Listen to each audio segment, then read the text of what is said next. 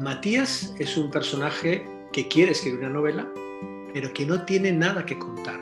Es que si no tienes nada que contar, si lo que tienes que contar no es sobre todo auténtico, mejor que no lo cuentes. Yo creo que se produce mucha literatura eh, a nivel eh, universal, digamos, que es una literatura que está bien escrita, pero que tiene un punto eh, de irrelevancia. La técnica no es nada si no hay un deseo de contar algo desde una desde, desde las tripas, como dice la novela, es decir, con total autenticidad. Hola y bienvenidos. Esto es AB Podcast, el podcast de la editorial Aurora Boreal, donde conectamos con nuestros autores favoritos para hablar sobre los libros que más nos gustan. Yo soy su anfitrión, Santiago Vesga, y el día de hoy conectamos con el autor español Lucas Ruiz para hablar sobre su novela Los nadadores del Urubamba, esta es una novela en donde Matías, nuestro protagonista, acompaña a su madre en su lecho de muerte mientras revive el tórrido amorío y abuso que vivió en su juventud a manos de una mujer mayor. Estos recuerdos sirven a la hora de componer su propia novela, que construye un mundo erótico alrededor de las relaciones personales del protagonista. Lucas es profesor de español e historia y escritor. Reside en la ciudad de Aarhus, en Dinamarca, desde 1994. Ha dado clases en diferentes universidades danesas y en la actualidad enseña en un centro de bachillerato. Ha publicado artículos de investigación, de difusión de la cultura española, ensayos y libros de enseñanza de idiomas. Es autor del libro de cuentos El esquiador de fondo y Los nadadores del Urubamba es su primera novela.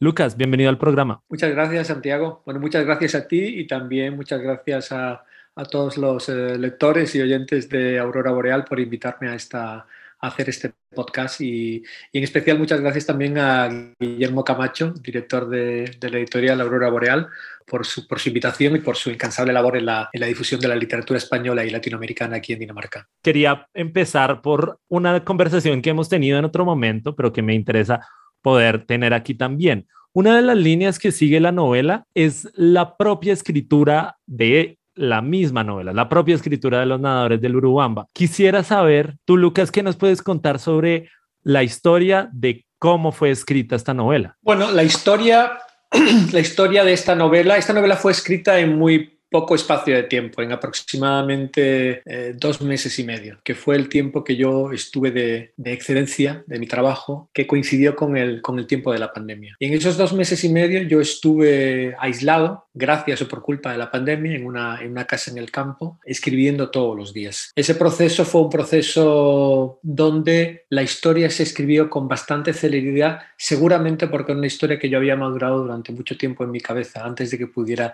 transcribir, transcribir en el papel. Quería empezar por la entrada que nos das a la novela, que empieza con el tratamiento del tema de la memoria. Empieza con Matías, nuestro, nuestro protagonista, acompañando a su madre que, que, está enferma con Alzheimer en lo que es prácticamente su lecho de muerte. Y es allí, pues es en este regreso a su casa y a la casa de sus padres que encuentra los diarios de Lea en donde a través de los cuales puede confrontar esa relación que sostuvo esa relación también en donde fue evidentemente abusado también, porque él era menor de edad, ¿no? mientras que él era mayor.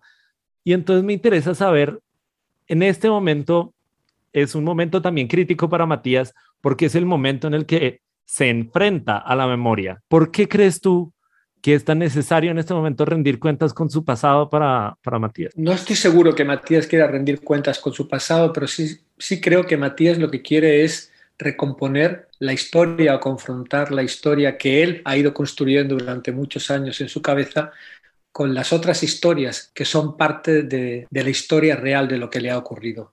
Porque Matías efectivamente ha tenido una vivencia que tiene algo de traumático, pero yo no creo que sea un trauma que venga dado exactamente por el abuso sexual, sino por el abandono y el olvido de parte de su familia. Yo creo que esta idea del abuso a la que tú te refieres es una idea retrospectiva o que gana eh, sentido retrospectivamente. Es decir, Matías no tiene conciencia de ser abusado cuando fue abusado. Matías, en la madurez de su vida, adquiere esa conciencia del abuso sexual.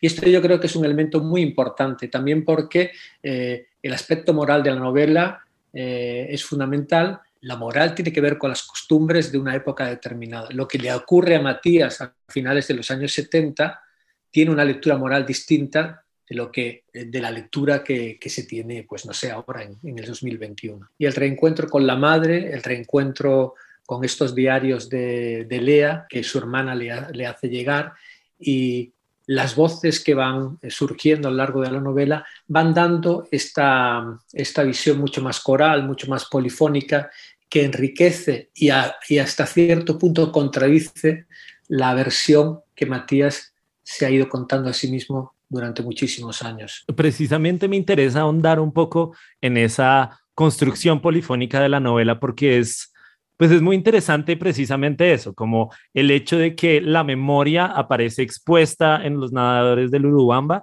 como un recurso totalmente falible para contar la propia historia. ¿Nos puedes contar un poco más sobre cómo fueron surgiendo cada una de estas voces y cómo cada una fue queriendo aportar al relato de que se estaba queriendo contar, pues que se está contando Matías o que está revisando Matías en alguna medida? La memoria es falible y este creo que es el punto fundamental del que parte la novela. El relato que construimos se erosiona y se enriquece al mismo tiempo con los relatos que son la vivencia de los otros que estuvieron cerca de esa, de esa vivencia común. Las voces que aparecen en esta novela intentan enriquecer ese relato chato del que he hablado anteriormente, que es el relato de Matías. Eh, tú me preguntas cómo surgen estas voces y estas voces surgen narrativamente de una manera bastante natural. Si yo tuviera que haber contado la historia, como era mi propósito hace algunos años, la historia de Matías, desde un punto de vista narrativo es una historia muy poco interesante. Un chico adolescente de 13 años que tiene una relación sentimental, sexual con una mujer madura. Lo que tiene interés, desde mi punto de vista, son estas voces que aportan riqueza y que aportan perspectiva y que cuestionan eh, elementos éticos, morales, cuestionan quién es el abusador, quién es el abusado, quién se enamora, quién seduce, quién es el seductor.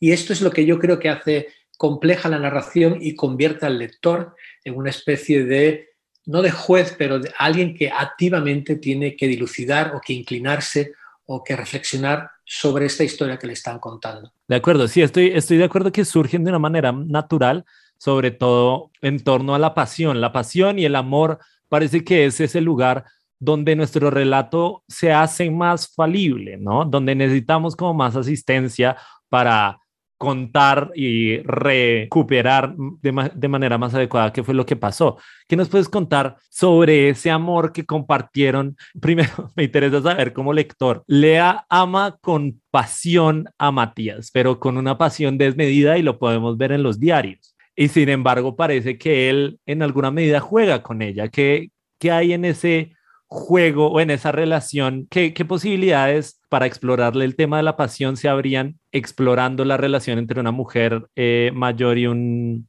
y un muchacho más joven? ¿Qué posibilidades con respecto al amor se habrían ahí? A ver, primero ahí tú has hablado de pasión, de amor, conceptos que, que básicamente son distintos, pero que en momentos determinados de la historia de un ser humano o de un personaje literario acaban confundiéndose. Matías tiene muy poca experiencia, muy poca experiencia amatoria, ninguna, y muy poca experiencia erótica.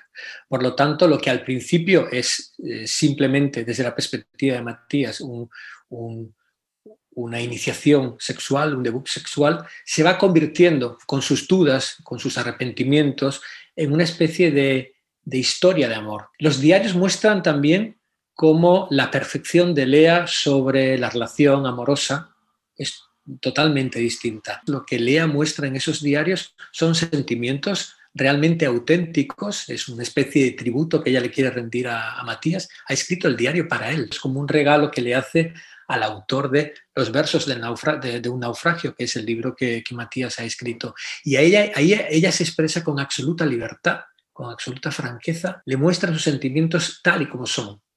Y son sentimientos hasta cierto punto de, amor o de amor puro. Eh, me atrevería a decir, de alguna manera este diario intenta mm, eliminar un poco esa carga de recriminación moral que, la conducta de Lea puede tener para un lector contemporáneo. Me quisiera ahondar en un, explorar un, concepto que aparece, que nos dice el narrador de la novela, que es que él deseo siempre se encuentra en otra parte. El, eh, digamos, para Lea, el deseo siempre es Matías, que está como lejos, que es un poco inalcanzable.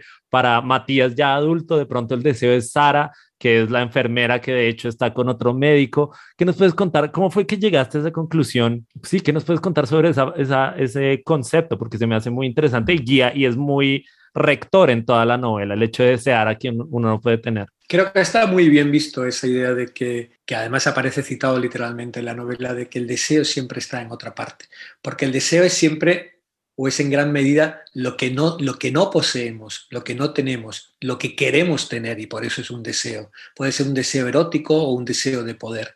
Y efectivamente el deseo parece ser un motor que conduce a los personajes tanto en la historia del Matías adolescente como en la historia del Matías eh, eh, adulto. Em, el deseo es lo que, lo que no está, lo que no poseemos, lo que queremos tener eh, y no tenemos. Y de alguna manera conduce la conducta, el comportamiento de muchos de los personajes de, de la novela.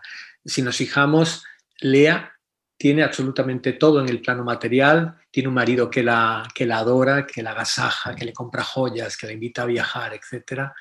Pero eso no es suficiente. Ella busca algo distinto. El deseo está en otro lugar para ella. Para Anya, en el presente narrativo, eh, el deseo no está en la vida cotidiana, está harta de esa vida cotidiana que tiene y encuentra eh, el deseo eh, en un hombre que es el contrapunto, casi lo contrario del hombre con el que se ha casado. ¿no? Todos los personajes o muchos de los personajes que aparecen en la novela encuentran en, el deseo casi una manera de, digamos, seguir su camino. Ok, y entonces es interesante cómo ese deseo va representando cosas distintas en, en el momento de los encuentros sexuales de los personajes, como que para por ejemplo, Matías, estoy pensando en el encuentro de Matías y Sara, que él, para él, digamos, es en alguna medida una cierta, no sé, compensación por el lento abandono que ha vivido con su mujer y en alguna medida se ve sexualmente satisfecho y su amor y su pasión se ve recibida por Sara, pero, alguna, pero no es recíproca. Para el, el acto sexual para Sara, para el otro personaje, es totalmente distinto, es solamente buscando paliar su dolor, como dice, como dice la novela. ¿Cómo, ¿Cómo ves tú la representación de esos actos sexuales, de los, de los encuentros sexuales? ¿Cómo ves tú que van variando y van cambiando en cada uno de los momentos? Porque casi que no hay dos encuentros sociales, eh, sexuales que sean iguales. Yo como narrador, eh, el sexo y los encuentros sexuales, eh, que son muchos y variados en la novela, tienen un elemento de, podría decir, de de sometimiento.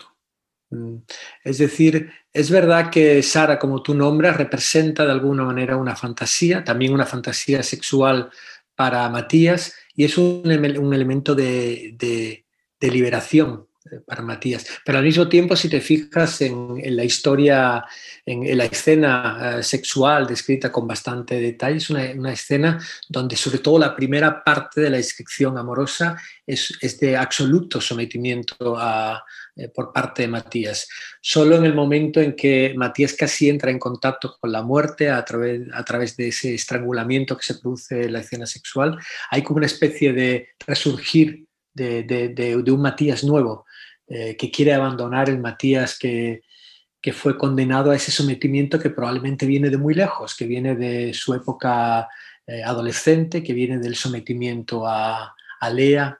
Es casi como si el acto sexual permitiera una renovación del personaje, ¿no es cierto? Uno se, se permite que el personaje sea algo que en su vida normal no es, o como que, o por lo menos que se cambie definitivamente, como en el caso de Matías, Creo que eh, también está muy bien visto esto, Santiago, porque yo diría que el acto sexual, que tiene una profunda carga de, también de, de zánatos, de, muerte, lo que hace es resurgir eh, el otro que llevamos dentro.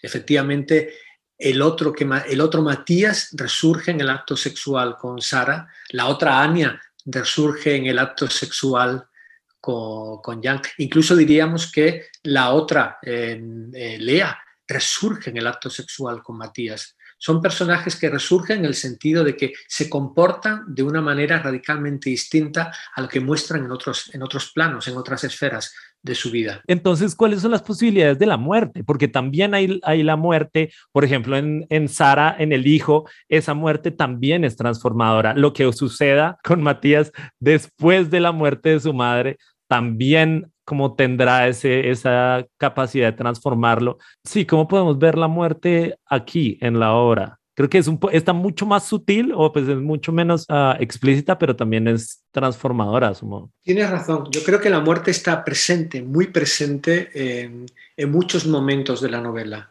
En primer lugar, podríamos decir que en un plano simbólico, la desmemoria, la falta de memoria, el estado en el que se encuentra Isabel, la madre de Matías, es la muerte. La muerte es no tener conciencia de lo que se ha vivido, es no recordar nada. Y en ese sentido, Isabel es un personaje que probablemente desde hace ya mucho tiempo ha deseado estar muerta, ha deseado dejar de recordar. Es decir, el Alzheimer no, es un, no solo es un diagnóstico médico, es también un estado de conciencia en este personaje y una especie de destino fatal buscado por Isabel. Pero la muerte está presente eh, en, otros, en, otros personajes, en otros capítulos. La muerte es un momento fundamental en la manera de entender la vida de Sara, porque la, muerte repentina, brutal, mm, injusta de, su hijo convierte la vida de Sara en, en, una vida totalmente distinta a la que llevaba hasta ese momento. Así que sí, efectivamente la muerte aparece como otro elemento, yo no estoy seguro si es tanto liberador como transformador. En algunos casos puede liberar, en otros casos es una manera de, esconderse, de escaparse. No hemos hablado todavía del padre de Matías, Alejo, que culmina en aquella escena en la playa donde entra al mar y ya nunca más se sabe qué pasa, qué pasa con él. Incluso la propia la muerte junto al elemento del agua están muy presentes. Yo siempre digo que es la metáfora que recorre toda la historia. El libro se llama Los nadadores del Urubamba alude a un río, que es una corriente de agua. También hay eh, escenas muy relacionadas con la, con la propia muerte y el agua, en la muerte del hijo de, del hijo de Sara, en la muerte o suicidio del padre de Matías. Está presente eh, absolutamente eh, en todos los lugares esa, esa muerte, ese agua. Y ahora estoy pensando también en el agua como, pues, digamos, la metáfora de los ríos de la memoria. Pero si pensamos en la, en, la, en la memoria como un río, y en alguna medida es cierto, aparece entonces que es cierto que uno no, no se baña dos veces en el mismo río, ¿no? Como no recordar, si yo me hundo en el río de la memoria, una cosa será como en el momento que están pasando y otras cosas, y será distinto cuando me meta a través de la memoria. ¿No? Como que hay Correcto, y por eso de alguna manera la, si, ponemos esta historia, por ejemplo, la historia del presunto abuso sexual de Matías en ese río de la memoria, lo que ocurrió en su pasado y lo que ocurre al rememorarlo cuando es un hombre adulto, son dos cosas totalmente distintas. El hecho en sí es el mismo, pero la reconstrucción que hacemos a través de la memoria, eh, la incorporación que hacemos con otras voces eh, que estaban ausentes a lo mejor en el momento en que ocurrió, el elemento de madurez, más son los elementos morales eh, que se, digamos, se incorporan a cada uno de los dos momentos distintos, cronológicamente hablando, suponen que las historias son casi contradictorias, distintas. Uf, me está, me está costando, estoy queriendo dar un salto conceptual pero no lo estoy logrando, entonces tal vez tú me lo logras aclarar un poco. ¿Cómo se relaciona entonces el tema de la memoria con el tema de la metaliteratura? Bueno, eh, para mí la memoria es fundamental desde un punto de vista, desde un punto de vista literario. Yo diría que hay autores que carecemos de, de fantasía, tenemos imaginación, pero no tenemos fantasía, así que gran parte de las historias que construimos las construimos a partir de la memoria. Y eso es decir de la memoria y de la falta de memoria. Es decir, que el motor que genera historias no es lo que uno recuerda, sino básicamente lo que uno no recuerda.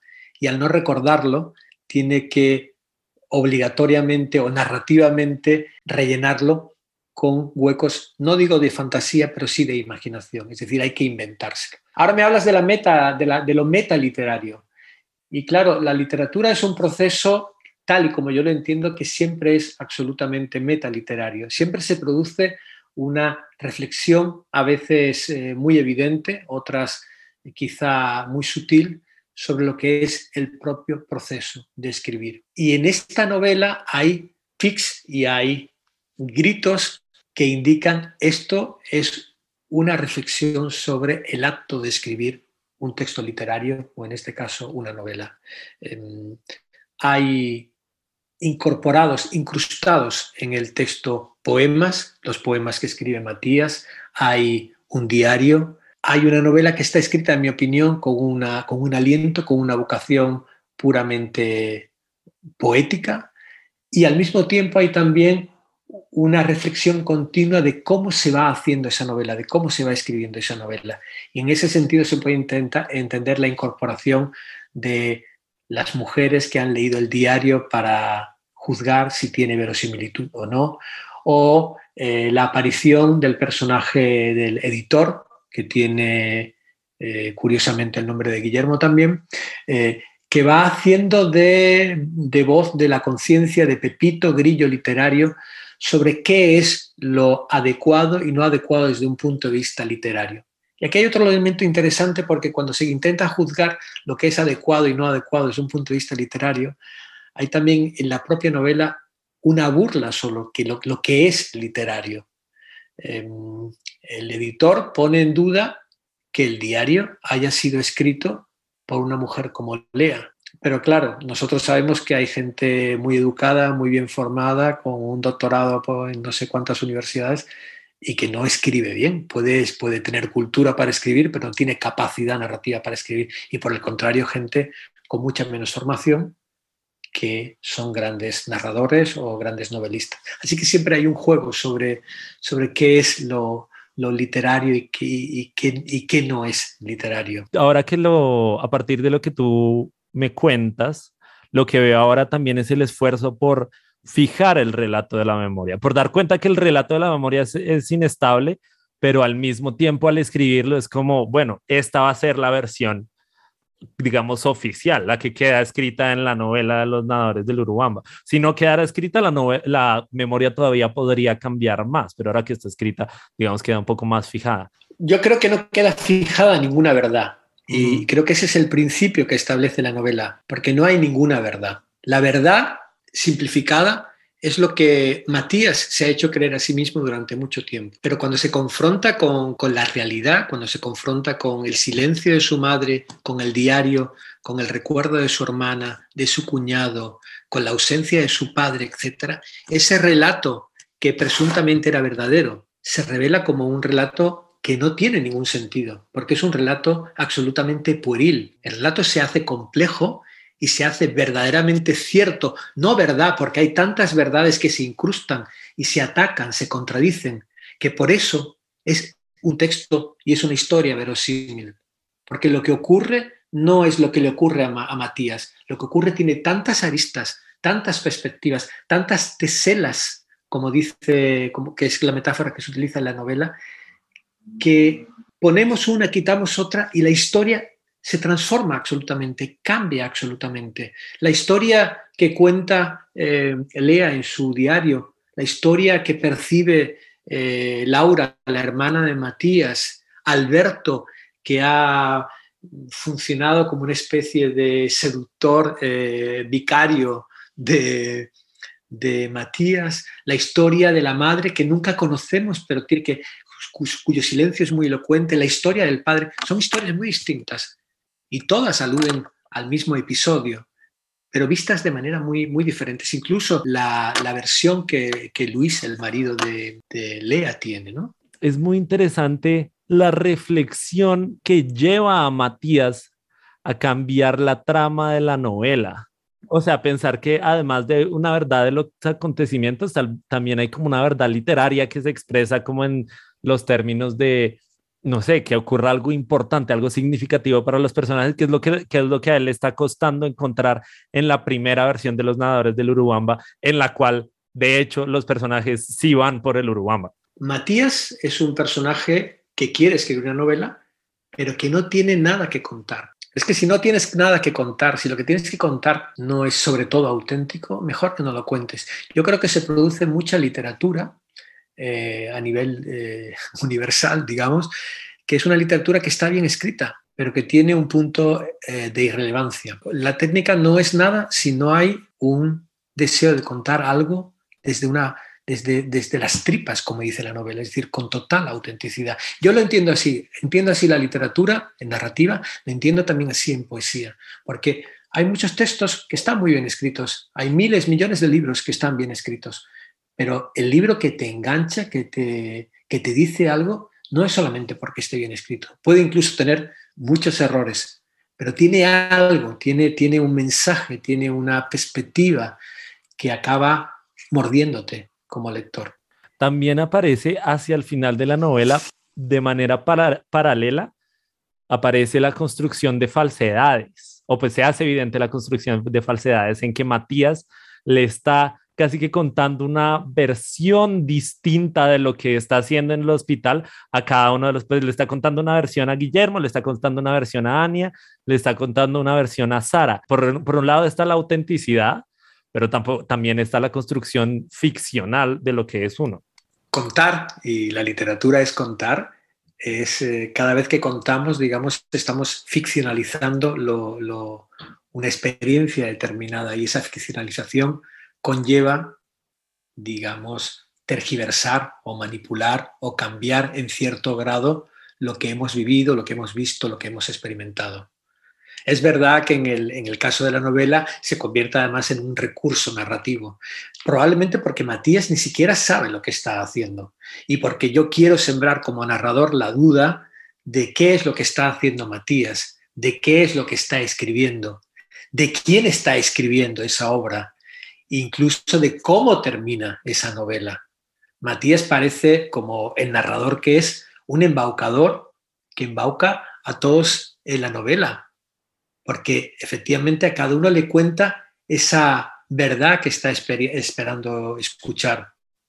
Eh, se ha marchado, al parecer, a España a escribir, escuchamos en un momento dado, quizá está haciendo eh, una corrección de, pruebas para su editor, eh, cuando llega a, a Dinamarca, de pronto le cuenta a Ania, esta es la novela que he terminado. Va generando muchas dudas, la, narración va sembrando dudas de tal manera que en el final de la historia, el final de la historia es como se convierte en una especie de, de visión de lo que va a ocurrir en el futuro. Es decir, cuando, cuando, cuando, cuando Matías se encuentra con su mujer y van a la casa a recoger a las niñas, es como todo lo que Matías se ha inventado en esa novela que probablemente ha escrito, se convierte en algo real. Es como si ha pronosticado su propio y fatal destino. En el sexo, además, se encuentra una experiencia auténtica, ¿no es cierto? Una ver, una verdad en alguna medida de pronto espiritual, no sé los oyentes como lo quieran plantear, pero se encuentra una... Sí, el sexo tiene un elemento de trascendencia. Trascendencia. Correcto, es verdad. Pero en estos casos, o como lo vemos acá, necesariamente se cumple esa trascendencia en lo escondido, en la en el engaño en alguna medida. Solo se produce como e, esa trascendencia solo se produce como engaño en la novela. Sí, el engaño es también otro de los elementos que recorren la novela desde el principio, porque un personaje, un personaje que se siente engañado va arrastrando una, herida que tiene un, peso muy profundo. Yo creo que Matías es un personaje engañado. Y ese, y ese sí es el, el drama moral que vive Matías, no el abuso sexual o no tanto el abuso sexual, se siente engañado, eh, engañado por su familia, estafado por su padre, por su madre, por su hermana. También se siente engañado en el presente por, eh, por su mujer, donde también intuye que lo está engañando, lo intuye, lo intuye en la manera que la mujer tiene de moverse, de salir de, de, casa. Ese es un engaño que comparte el propio Luis, el marido de, de Lea. Yo creo que ese engaño sí que tiene un peso muy específico en la novela, porque ese engaño tiene también un sentido moral de culpa. Y si tú me preguntaras cuál es el tema fundamental de la novela, y en la novela hay sexo, y en la novela hay abuso sexual, y la novela... pero el tema fundamental de la novela es, en mi opinión, el tema de la culpa, en el sentido de la culpa de lo que hicimos, pero también la culpa de lo que no hicimos, o sea, la culpa de las omisiones, la culpa de la desatención, la culpa del olvido, el sentimiento de culpa que tiene, eh, podemos decir, el padre de Matías, incapaz de haber cortado esa relación tóxica entre su mujer y la amiga de su mujer, entre su hijo y la amiga de su mujer, el sentimiento de culpa que tiene Sara de no haber sido capaz de evitar la muerte de su hijo, una culpa tan, tan profunda, tan pesada, que, la conduce a, buscar en el sexo una manera de, casi de, autocastigo, de, flagelo. Y esa culpa está presente continuamente. yo diría que en todos los personajes tu historia en la de la escritura de esta novela en alguna medida es paralela, o sea, hay como otro elemento metaliterario en el hecho de que sea paralela. Pues digamos que tal como Matías se va, como se, pues se va al hospital y es allí donde se aísla para escribir la novela, tú te aislaste en la cabaña que nos contabas al principio. ¿Existe también, o pues te lo planteaste en ese momento también de, en ese sentido, digamos, de paralelismo entre lo que está, te estaba pasando a ti y lo que estaba ocurriendo en la novela? Sí. Eh, con esto no quiero decir que, haya un paralelismo entre Matías y yo. Cuando a mí me preguntan si hay algún paralelismo con mis personajes, yo digo que yo soy todos mis personajes, porque en casi todos los personajes, eh, probablemente haya uno que no sea muy yo, pero casi todos los personajes que, aparecen en la novela están traspasados por una parte de mí.